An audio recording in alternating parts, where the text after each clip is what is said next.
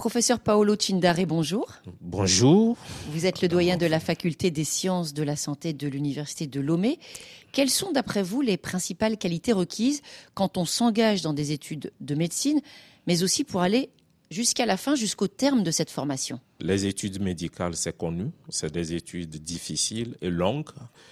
Il y a des qualités que l'apprenant devrait avoir. D'abord, un, il faut qu'il soit beaucoup endurant. Euh, c'est très dense comme étude. Et puis en plus de l'endurance, il faut le courage. Il faut vraiment s'armer du courage pour pouvoir supporter hein, certaines situations lors de la formation pratique dans les hôpitaux. Endurant, courageux, et comment inciter davantage de jeunes médecins à s'installer en dehors des grandes villes en dehors des milieux urbains C'est un problème hein, lorsqu'on prend un peu la plupart de nos pays aujourd'hui, mais néanmoins, les autorités font des efforts pour que le milieu rural euh, devienne beaucoup plus attractif aujourd'hui pour les jeunes médecins qui finissent.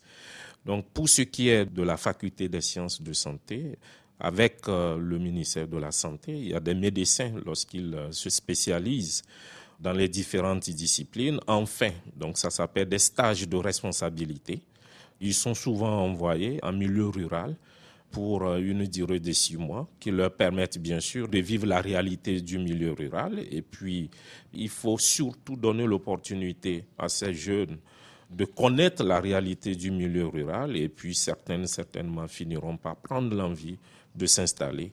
Pour ce qui est aussi des autorités, il faudrait euh, faire cet effort, bien sûr, en donnant beaucoup plus d'envie et puis beaucoup plus d'ouverture à ces jeunes pour qu'ils puissent s'installer. Merci, professeur euh, Paolo Cindare. Vous êtes aussi médecin en anatomie cytopathologie.